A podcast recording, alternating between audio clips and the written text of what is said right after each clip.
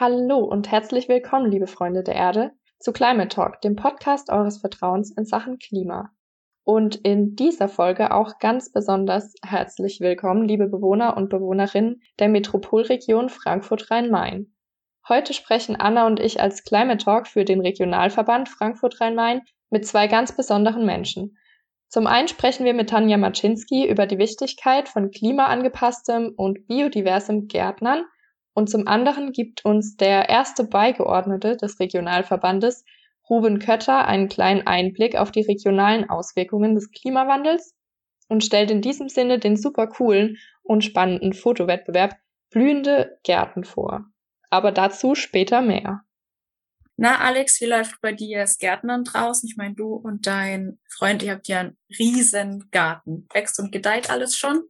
Ja, ist richtig cool. Also wir haben schon unseren ersten Spinat geerntet, die Erbsen wachsen richtig und die Kirschenbäume sind auch voller Kirschen. Und vielleicht so zur Vorgeschichte, also wie du schon gesagt hast, mein Freund und ich haben auf einer ehemaligen so landwirtschaftlich genutzten Fläche angefangen, so ein Gemüse- und Obstgarten zu errichten. Und unser Traum ist es, da irgendwann mal so als Selbstversorgergarten davon leben zu können, zumindest so in den Sommermonaten. Genau, da haben wir auch schon sehr viele Wochenende dran verbracht, den zu hegen und zu pflegen. Und genau im Angesicht des Klimawandels und auch angesichts der Veränderungen, die damit einhergehen, haben wir uns natürlich auch gefragt, wie man den Garten am besten aufbauen und planen kann, um darauf ja ein bisschen vorbereitet zu sein und den auch so nachhaltig wie möglich zu haben und so lange wie möglich zu haben. Genau, und da habe ich eben in Büchern und vor allem auch im Internet super viel recherchiert und auch sehr viel gefunden, was man anwenden kann.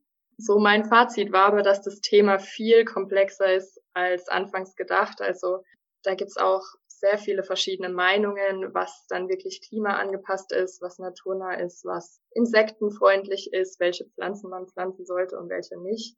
Und zumindest so zu meinen eigenen Erfahrungen, was ich jetzt schon für mich rausziehen konnte, war, dass wir einen Komposthaufen zum Beispiel gemacht haben, dass da auch so ein bisschen dieser Kreislaufgedanke drin ist, dass also Bioabfall, Rohstoffe, die man eh hat, wiederverwendet werden können oder ähm, dass wir auch Bäume mit in den Garten integriert haben.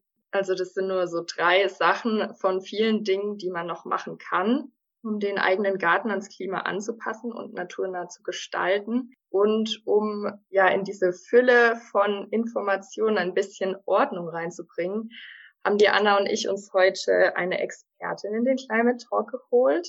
Genau, und zwar haben wir heute die Frau Maczynski eingeladen. Sie arbeitet bei der Hessischen Gartenakademie im Projekt Klimawandel, Artenrückgang, Schaderreger, Herausforderungen für das öffentliche und private Grün. Hallo, Frau Maczynski. Danke, dass Sie heute da sind. Wenn man auf Ihren Werdegang schaut, dann ist er ja gar nicht so gerade. Vielleicht wäre es ganz gut, wenn Sie sich unseren Hörern und Hörerinnen einmal kurz selbst vorstellen und sagen, wie Sie da gelandet sind, wo Sie heute sind. Ja, hallo. Ähm, danke für die Einladung. Also gelandet bin ich jetzt hier bei der Hessischen Gartenakademie noch gar nicht mal so lange. Ich bin jetzt seit einem Jahr dabei und bin auch speziell nur für dieses Projekt da. Vorher war ich lange Zeit tätig in einer Baumschule und habe da Kunden beraten was sie mit ihrem Garten machen können, was sie pflanzen können, wie sie es anlegen können, gestalten können. Und aufgrund dieser Tätigkeit habe ich halt in den letzten Jahren gemerkt, dass also Klimawandel nicht nur irgendwie so ein abstraktes Wort ist, sondern dass es halt auch wirklich stattfindet, dass man es merken kann. Und es sind immer mehr hm, Probleme aufgetaucht, ähm, neue Schaderreger, mit denen ich nichts anfangen konnte oder auch halt Pflanzkonzepte, die man einfach mal so überdenken musste. Und in diesem Gedankenprozess hat mich dann diese Stellenausschreibung quasi getroffen und gefunden. Und jetzt eben seit einem Jahr bin ich also bei der Hessischen Gartenakademie beschäftigt. Die Akademie ist ein Bereich des Landesbetriebs Landwirtschaft in Hessen, wird abgekürzt mit LLH. Und der LLH ist ähm, grob dargestellt so als staatliche Beratungs- und Bildungseinrichtung eine Schnittstelle zwischen Forschung und Praxis. Also versucht Wissenschaftliches in praxisnahe Informationen und auch Handlungsempfehlungen umzusetzen. Und das dann für den grünen Berufsstand, also Landwirtschaft, Tierhaltung, Erwerbsgartenbau. Und die Gartenakademie kümmert sich um die Wissensvermittlung für die privaten und kommunalen Gärtner. in dem zum Beispiel Seminare ähm, angeboten werden oder auch über das Gartentelefon. Da kann man dann anrufen, wenn man Fragen rund ums Thema Garten hat. Also Anna und ich haben ja durch unser Studium und den Podcast sehr viel mit Klimawandel-Thematiken zu tun. Und ja, durch unsere neu entdeckte Gärtnerleidenschaft haben wir uns jetzt gefragt, was der Klimawandel genau mit unserem Garten macht. Also wie wirkt das sich auf Wasser aus, auf Lebewesen, auf die Insekten, auf Pflanzen? Sie haben es ja schon gesagt, das ist ein unwahrscheinlich komplexes System. Also wir können mal anfangen. Ähm, Klimawandel heißt ja in allererster Linie, dass die Temperaturen allgemein höher werden. Also die Temperatur steigen. Und das merkt man im gärtnerischen Bereich vor allen Dingen bei den Wintertemperaturen. Es wird einfach nicht mehr so kalt. Und das hat ähm, halt die Auswirkung auf die Pflanzen, dass sie halt schon früher anfangen auszutreiben. Es gibt keine richtige Winterruhe mehr. Die fangen einfach schon früher an. Aber trotzdem ist es ja, auch wenn wir Klimawandel haben, nicht so, dass es jetzt, sagen wir mal, konstant warm bleibt, also so durchgängig, sondern wir haben ja immer noch dadurch, dass wir halt etwas weiter vom, vom Äquator weg sind, wir haben ja sowas noch wie, wie Jahreszeiten. Und deswegen ist das halt im Frühjahr dieses Unbeständige. Es kann immer noch mal kalt werden. Und dadurch steigt, wenn die Pflanzen früher anfangen auszutreiben, halt die Spätfrostgefahr. Ja. Man kann zwar, einerseits ist es positiv, man könnte früher anfangen, was auszusehen im Garten. Ja. Man muss dann halt bloß gleichzeitig nochmal irgendwie so ein Abdeckflies nebendran liegen haben, damit man das entsprechend wieder abdecken kann, wenn es dann nochmal richtig kalt wird. Das ist dann die Auswirkung auf die Pflanzen. Für die ähm, Tiere bedeutet es, oder für die meisten Tiere ist es so, dass sie eigentlich schon früher aktiv werden. Vor allen Dingen die Insekten, also das, was sehr wärmeaffin ist. Früher Aktivität ist jetzt eigentlich auch nichts Schlimmes. Heißt aber auch, dass Blattläuse zum Beispiel früher auftreten können als jetzt zu normalen Zeiten. Und für Tiere, die halt mehr so kühlere Regionen brauchen, heißen diese Temperaturen auch, dass, dass ihr Lebensraum einfach nicht mehr angenehm für sie ist. Dass sie dann eigentlich, sagen wir mal, sich, sich Lebensräume suchen würden, die ansprechender sind. Aber da kommt jetzt ein anderes Problem dazu, dass sie halt nicht wandern können, weil einfach ähm, Biotopstrukturen fehlen. Da ist dann irgendwas dazwischen, eine größere Distanz, die die dann einfach nicht überwinden können. Mhm. Und dann kommen noch die Probleme mit der Hitze und Trockenheit dazu. Das ist Hitze und Trockenheit ist, ist einfach nur Stress für Pflanzen. Also je heißer und je trockener es ist, umso mehr sind Pflanzen gestresst. Die haben zwar noch Schutzmechanismen, indem sie zum Beispiel Blätter einrollen oder einige haben auch schon solche Schutzmechanismen gebildet wie so filzige Blätter, helle Blätter. Aber wenn die Feuchtigkeit fehlt, dann wirken auch diese Schutzmechanismen nicht mehr, weil die einfach nicht genug Wasser zur Verfügung haben, um die Zellen zu versorgen und deswegen kommt es dann eben zu Schäden. Und Auswirkungen auf den Boden hat es natürlich auch noch. Der ist nicht mehr verfügbar als ähm, Wasser- und Nährstoffspeicher. Ist es nicht auch so, dass Pflanzen die Nährstoffe nur aufnehmen können, wenn da eben auch genügend Wasser dafür da ist? Ja, genau. Okay. Braucht es. Und deswegen werden Pflanzen noch mehr geschwächt, weil sie das Wasser nicht zu den ähm, Pflanzen transportieren können. Also nicht zu den Zellen, die mhm. das benötigen. Das ist ja echt richtig viel. Also ich habe bestimmt zwei Aspekte, obwohl ich mich damit auch schon mit meinem Studium auseinandergesetzt habe, gerade nicht bedacht. Die waren für mich gerade komplett neu. Also man merkt echt, das ist, das ist ein Riesenthema, das eigentlich jeden von uns was angeht. Und jetzt, wenn Sie das alles so sagen, diese ganzen Folgen oder Auswirkungen des Klimawandels auf den Garten, das heißt ja im Umkehrschluss eigentlich, dass wir klimaangepasst und nachhaltig gärtnern müssen, oder? Ja, auf jeden Fall. Wie eben gerade schon mal so ansatzweise so angedeutet, hat es ja Auswirkungen auf viele Bereiche. Also zum einen auf die Pflanze.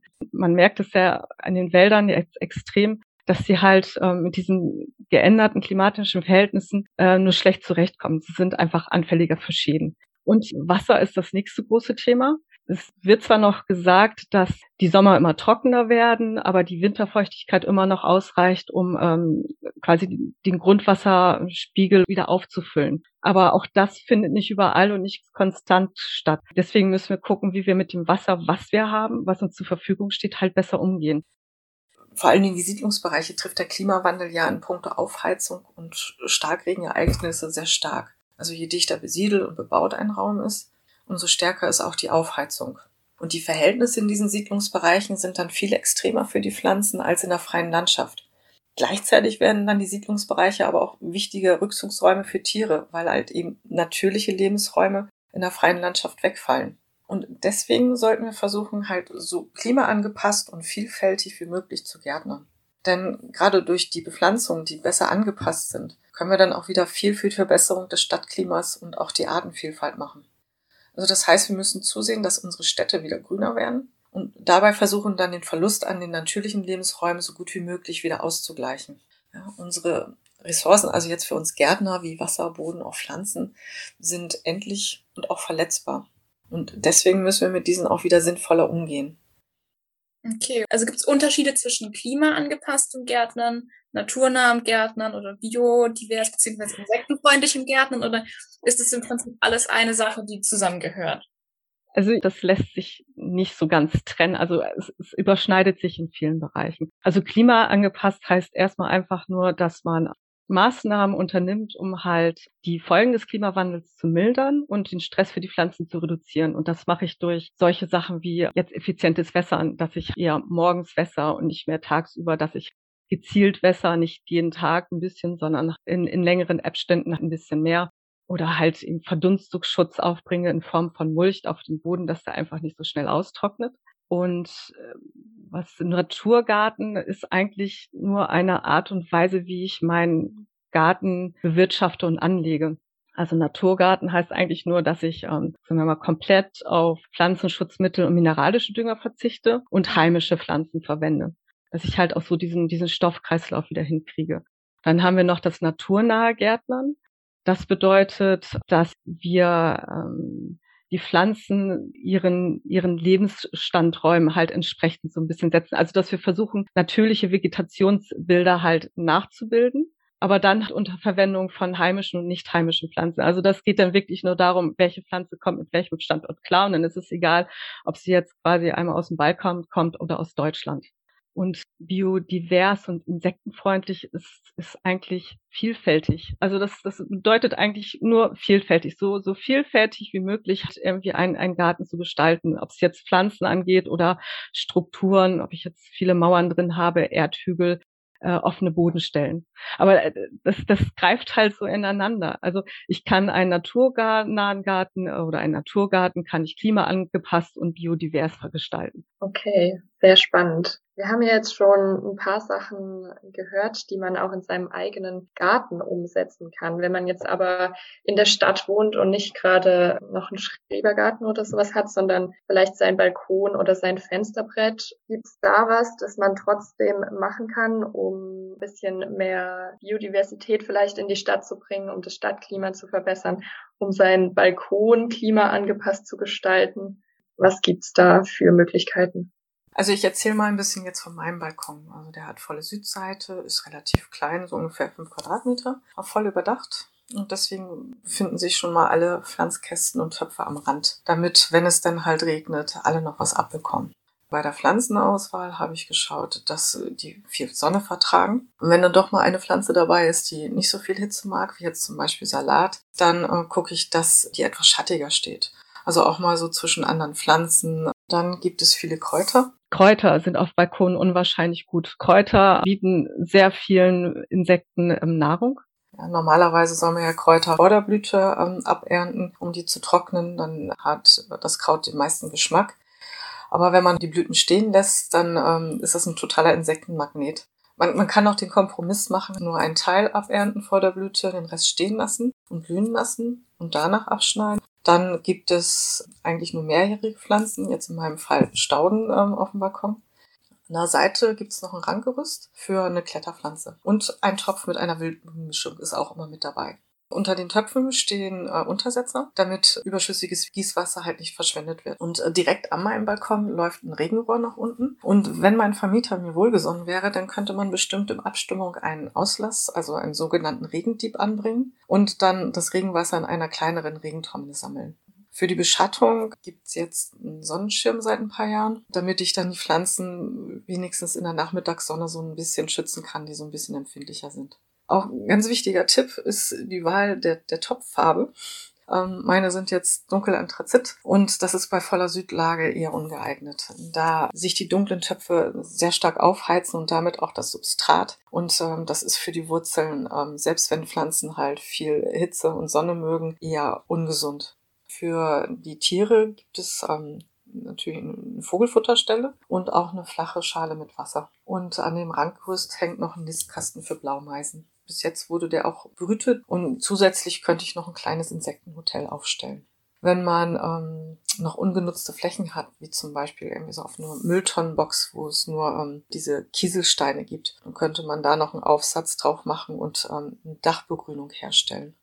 Und wenn man jetzt zum Beispiel als ähm, ganze Kommune entscheidet, praktisch als geschlossene Kommune etwas für den Klimaschutz zu tun, eben mit seinen öffentlichen Grünflächen. Da sind Sie ja auch gerade in dem Projekt ja. involviert. Was sind da so die Stellschrauben und die Möglichkeiten? Also also bei den Kommunen und Städten ist das so, dass sie ähm, zuerst durch die Stadtplanung festlegen können, sagen wir mal, wie man Grünstreifen vernetzen kann, dass man ähm, sowas wie, wie Frischluftschneisen bekommt. Also einmal aufgrund der Stadtplanung kann ich schon mal entscheiden, wie ich das Ganze hm, zusammenhängend mache. Und ähm, dann habe ich noch im, im etwas kleineren äh, Maßstab bei der Bebauungsplanung noch Möglichkeiten, direkt irgendwie Vorschläge oder halt auch Festsetzungen zu machen, was der Bauherr halt umsetzen kann, um halt mhm. möglichst viel Grün in die Städte zu bekommen. Und dann machen die natürlich viele kleine Maßnahmen, also ändern ihre Pflegekonzepte. Es wird immer mehr dazu um, ähm, übergegangen, halt Wiesen auch mal naturbelassen zu halten. Also dass man sie nicht mehr ganz so häufig mägt, wenn man halt so Randstreifen oder sowas als Blumenwiesen anlegt. Und dann ja. werden jetzt immer häufiger Staudenmischpflanzungen verwendet, die halt auch im Standort angepasst sind, um halt möglichst vielen Insekten halt Nahrung zu bieten. Ja, und auch bei der Pflanzung hat sich ein bisschen was geändert. Da müssen wir zum einen unterscheiden zwischen dem absolut künstlichen Lebensraum Stadt und die Siedlungsbereiche und der freien Landschaft. Die Bedingungen für Pflanzen sind in der Stadt wesentlich extremer als in der freien Landschaft sodass wir dann auch in der Stadt und in den Siedlungsbereichen auf Pflanzen aus anderen Ländern angewiesen sind. Und dann müssen wir noch bedenken, dass es auch Tiere mit unterschiedlichen Ansprüchen an ihren Lebensraum gibt. Es gibt zum einen die sogenannten Generalisten, die kommen quasi überall da. Klar, die haben ein breites Spektrum an Lebensräumen und auch an Nahrungsquellen. Zum Beispiel die Honigbiene ist, äh, ist so ein Generalist oder die Hummeln. Also die kommen mit, mit vielen Pflanzen klar. Hauptsache, sie bieten Nektar und Pollen und das können heimische oder nicht heimische sein. Und dann haben wir die Spezialisten, also die Tiere, die wirklich sehr eng an einen bestimmten Lebensraum und halt an auch diesen Nahrungsquellen, die in diesem Lebensraum halt vorkommen, gebunden sind. Die sind wenig flexibel. Und die sind halt auch eben auf die heimischen Pflanzen angewiesen. Das heißt dann auch, dass wir ähm, in der freien Landschaft unbedingt ähm, nur heimische Pflanzen verwenden sollten. Und in der Stadt bedeutet das, dass wir ähm, eine große Vielfalt an Pflanzen verwenden können, also nicht heimische und, und heimische. Hauptsache, sie kommen halt mit den innerstädtischen Bedingungen klar. Also große, Maß, äh, große Maßnahmen sind halt Stadtplanung, Bebauungsplanung, auch die Kontrolle ähm, von diesen Festlegungen. Es ist noch nicht so ganz hundertprozentig, dass das, was man festgelegt hat, dass das auch kontrolliert wird. Es gibt zwar zum Beispiel die Regelung, dass man keine Schottergärten anlegt, auch schon sagen wir mal, seit Jahren, aber ähm, es wird nicht kontrolliert. Und deswegen hat das halt solche Ausmaße angenommen mit diesen wunderschönen Schottervorgärten. Mhm. Auch Aufklärung ist unwahrscheinlich wichtig. Wenn ähm, Kommunen jetzt zum Beispiel wirklich anfangen, ihre Pflege zu ändern, Wiesen halt nicht mehr regelmäßig mähen, dann müssen die ähm, Bürger halt darüber informiert werden, weil sonst wird es gleich irgendwie als Faulheit ausgelegt oder Kostenersparnis. Ja. ja, also dass man wirklich auch da schon Aufklärung betreibt, warum man das macht und wofür es gut ist damit auch dieses Bewusstsein wieder bei den Bürgern geschärft wird. Das ist ja auch gerade so ein Problem, dass das Bewusstsein für Pflanzen und für diese Zusammenhänge zwischen Pflanzen, Boden, Wasser einfach verloren gegangen ist. Äh, Pflanzen müssen immer gut aussehen, sie müssen funktionieren äh, und sie dürfen nicht stören. Und am besten keinen Lauf und keinen Dreck machen und äh, dann ist alles in Ordnung. Aber es funktioniert ja nicht. Es ist ja was ja. Natürliches, was Wachsendes. Ja. Ja, ich hatte wieder mal vieles nicht gewusst. Ich habe so viel gelernt schon diese Folge. Und wenn ich sie jetzt richtig verstanden habe, dann ist Gärtnern oder eben sich um Grünflächen kümmern eigentlich eine hervorragende Möglichkeit oder Idee für jeden Einzelnen von uns, aber halt eben auch als Gemeinschaft in der Kommune, was für den Klimaschutz zu tun, oder? Das ist komplett richtig. Das ist vollkommen richtig. Perfekt. Klimaschutz, hervorragend. Dann habe ich noch eine kleine Frage. Das ist allerdings jetzt mehr eine Wiederholung, einfach um das, was wir jetzt schon besprochen haben, um das nochmal auf den Punkt zu bringen. Warum sollte man klimaangepasst und naturnah gärtnern, Frau Maczynski?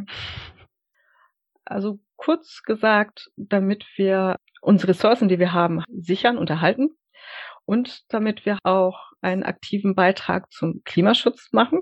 CO2-Speicher und auch Sauerstofflieferant. Pflanzen sind unwahrscheinlich schöne Sauerstofflieferanten, damit wir halt, ich, ich glaube, das ist es eigentlich, Klimaschutz, Sicherung, Unterhalt unserer Ressourcen. Sehr wichtige Themen auf jeden Fall. Eine Sache, die wir uns zwischendurch auch immer mal wieder ins Bewusstsein rufen sollten, ist, ähm, dass Deutschland eine Kulturlandschaft ist. Also die Artenvielfalt, die uns jetzt verloren geht, hat sich entwickelt, als und weil der Mensch angefangen hat, sesshaft zu werden und das Land zu nutzen und Viehwirtschaft zu betreiben. Also verkürzt gesagt hat der Eingriff durch den Menschen in die Natur zu unserer Artenvielfalt geführt auch weil diese Eingriffe langsam vonstatten gingen und die Natur genug Zeit hatte, sich anzupassen. Aber auch weil ökologische Zusammenhänge mehr berücksichtigt worden sind. Also Stichpunkt ist Kreislaufwirtschaft und Förderung der Nützlinge. Und es gab bis zu einem bestimmten Punkt ein Gleichgewicht zwischen der menschlichen Einmischung und den Ökosystemen. Aber im Zuge der Industrialisierung und den neuen technischen und chemischen Möglichkeiten ist das Gleichgewicht dann irgendwann gekippt. Die Eingriffe sind zu stark und teilweise auch tödlich und laufen zu schnell ab, sodass sich die Natur gar nicht so schnell anpassen kann. Und das ist jetzt halt auch das große Problem, was jetzt nochmal durch den Klimawandel nochmal angefeuert wird. Und jetzt noch eine Sache von meiner Seite. Und zwar wollen wir unseren Hörern und Hörerinnen immer praktische Handlungsempfehlungen mitgeben. Können Sie vielleicht, Frau Maczynski, noch vielleicht ein, zwei Dinge sagen, was man tun könnte für klimaangepasstes Gärtnern im eigenen Garten oder auf dem Balkon? Einfach irgendwas, was den Zuhörer und Zuhörerinnen mitgeben möchten. Ich glaube, das erste ist eigentlich relativ einfach. Weniger ist meistens mehr. Also weniger an Pflege, einfach mal einige Dinge auch so ein bisschen laufen lassen, nicht jedes Blättchen irgendwie wegmachen, auch mal ein Unkraut, zum Beispiel eine Brennnessel an einer Stelle stehen lassen, wo man jetzt nicht jeden Tag dran vorbeiläuft. Vor allen Dingen keine Pestizide, also keine Pflanzenschutzmittel und keine mineralischen Dünger mehr verwenden. Und halt, ja, mit dem Wasser auch so ein bisschen vorsichtiger umgehen. Also weniger ist mehr. Und jede Pflanze zählt. Also wirklich. Es ist, ähm, jede Pflanze ist gut. Jede Pflanze hat einen Zweck, den sie erfüllt. Und sei es jetzt eben CO2-Aufnahme, Sauerstoffabgabe, Bodenbeschattung. Ach so, genau. Vielfalt. Vielfalt ist auch total wichtig für den Garten. Also je vielfältiger sie das irgendwie gestalten, umso besser. Das ist natürlich auch manchmal ein bisschen schwierig, wenn es klein ist, aber manchmal reicht ein, eine kleine Nisthilfe für Insekten, eine, eine Wassertränke für den Sommer und auch für den Winter und auch Futterstellen für Vögel. Das sind eigentlich relativ einfache kleine Maßnahmen mit viel Wirkung. Ja, dann vielen Dank, Frau Maczynski, dass wir Sie interviewen durften zu diesem sehr spannenden Thema und ja auch Herzensthema von Anna und mir. Danke und auch. Ja, vielen Dank auf jeden Fall für Ihre Zeit und ähm, für Ihr Wissen, gerne. das Sie mit uns geteilt haben. Sehr gerne. So, liebe Freunde der Erde. Anna und ich haben in dieser Folge noch etwas ganz Besonderes für euch bereitgehalten. Und zwar versuchen wir ja als transdisziplinärer Podcast immer verschiedene Ebenen aus Wissenschaft und Gesellschaft zu verknüpfen. Und hierfür haben wir heute noch einen zweiten Gast zu uns in den Climate Talk eingeladen, der uns gleich mal erstens noch einen kleinen regionalen Einblick auf die Auswirkungen des Klimawandels auf unsere Städte, Kommunen und Gärten und zweitens auch noch einen kleinen Ansporn mitbringt, das eigene Grün klimaangepasst zu gestalten. In diesem Sinne begrüßen wir Sie als ersten Beigeordneten des Regionalverbandes Frankfurt-Rhein-Main ganz herzlich hier bei uns im Climate Talk, Herr Kötter. Wie sieht es denn jetzt genau aus in der Region Frankfurt-Rhein-Main in Bezug auf die Auswirkungen des Klimawandels auf unser Grün und was hat der Regionalverband damit zu tun? Die gesamte Region Frankfurt-Rhein-Main und insbesondere die Stadtzentren sind von den Hitzefolgen des Klimawandels betroffen. Wir haben auch hier einen massiven Rückgang der Insekten zu verzeichnen. Und die Siedlungsgebiete mit ihren Grünflächen und Gärten sind daher für den Erhalt der Vielfalt ein ganz wichtiger Baustein geworden. Und viele Kommunen in unserer Region sind da auch bereits sehr aktiv. Und wir wollen jetzt in unserer Region darauf aufmerksam machen, welchen Beitrag jeder Einzelne in seinem Garten oder auch Balkon leisten kann. Ein Beitrag für ein angenehmeres Klima im Siedlungsraum in Zeiten des Klimawandels oder auch zur Erhaltung der Artenvielfalt. Und deshalb haben wir den Fotowettbewerb Blühende Gärten ausgeschrieben. Wir wollen zeigen, was ist bereits umgesetzt worden und welche kreative Ideen gibt es dafür.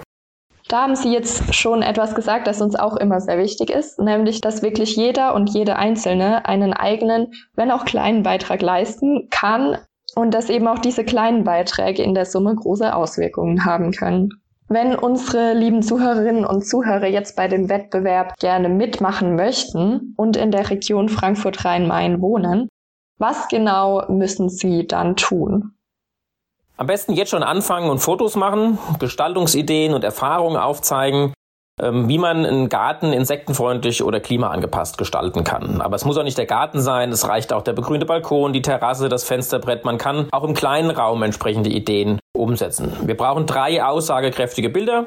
Die kann man zwischen 1. Juli und 31. August auf unserem Klima-Energie-Portal einreichen. Da findet man auch weitergehende Details und Informationen. Und wenn dann die Bilder eingereicht sind, dann haben wir eine Jury zusammengestellt und die wählt die zehn besten Projekte aus, die wir dann im September noch bei einer Online-Abstimmung zur Wahl stellen werden und die Reihenfolge festlegen. Anschließend gibt's schöne Preise zu gewinnen und viel wichtiger als das ist für uns, dass wir zeigen, was möglich ist, dass ähm, Kommunen und Bürgerinnen und Bürger gemeinsam zeigen, wir können was tun für Artenvielfalt und für blühende Gärten. Das ist das Ziel unserer Aktion. Super. Ja, vielen Dank, Herr Kötter, für diese knackige und inspirierende Vorstellung des Wettbewerbs Blühende Gärten. Und mal wieder, wie schon so oft, habe ich Lust bekommen, mal eben kurz in das Gebiet des Regionalverbands Frankfurt Rhein-Main zu ziehen, dass da so richtig coole und spannende Aktionen gibt. Aber ja, in diesem Sinne würde ich sagen, liebe Freunde der Erde, viel Spaß und gutes Gelingen in euren klimaangepassten und insektenfreundlichen Gärten auf euren Balkonen und in euren Kommunen. Das Klimaenergieportal, über das ihr zu dem Wettbewerb kommt, verlinken wir euch wie immer in der Bio und in der Folgenbeschreibung. Und dann sagen wir auch schon wieder Tschüss und bis bald, euer Climate Talk Team mit Alex und Anna.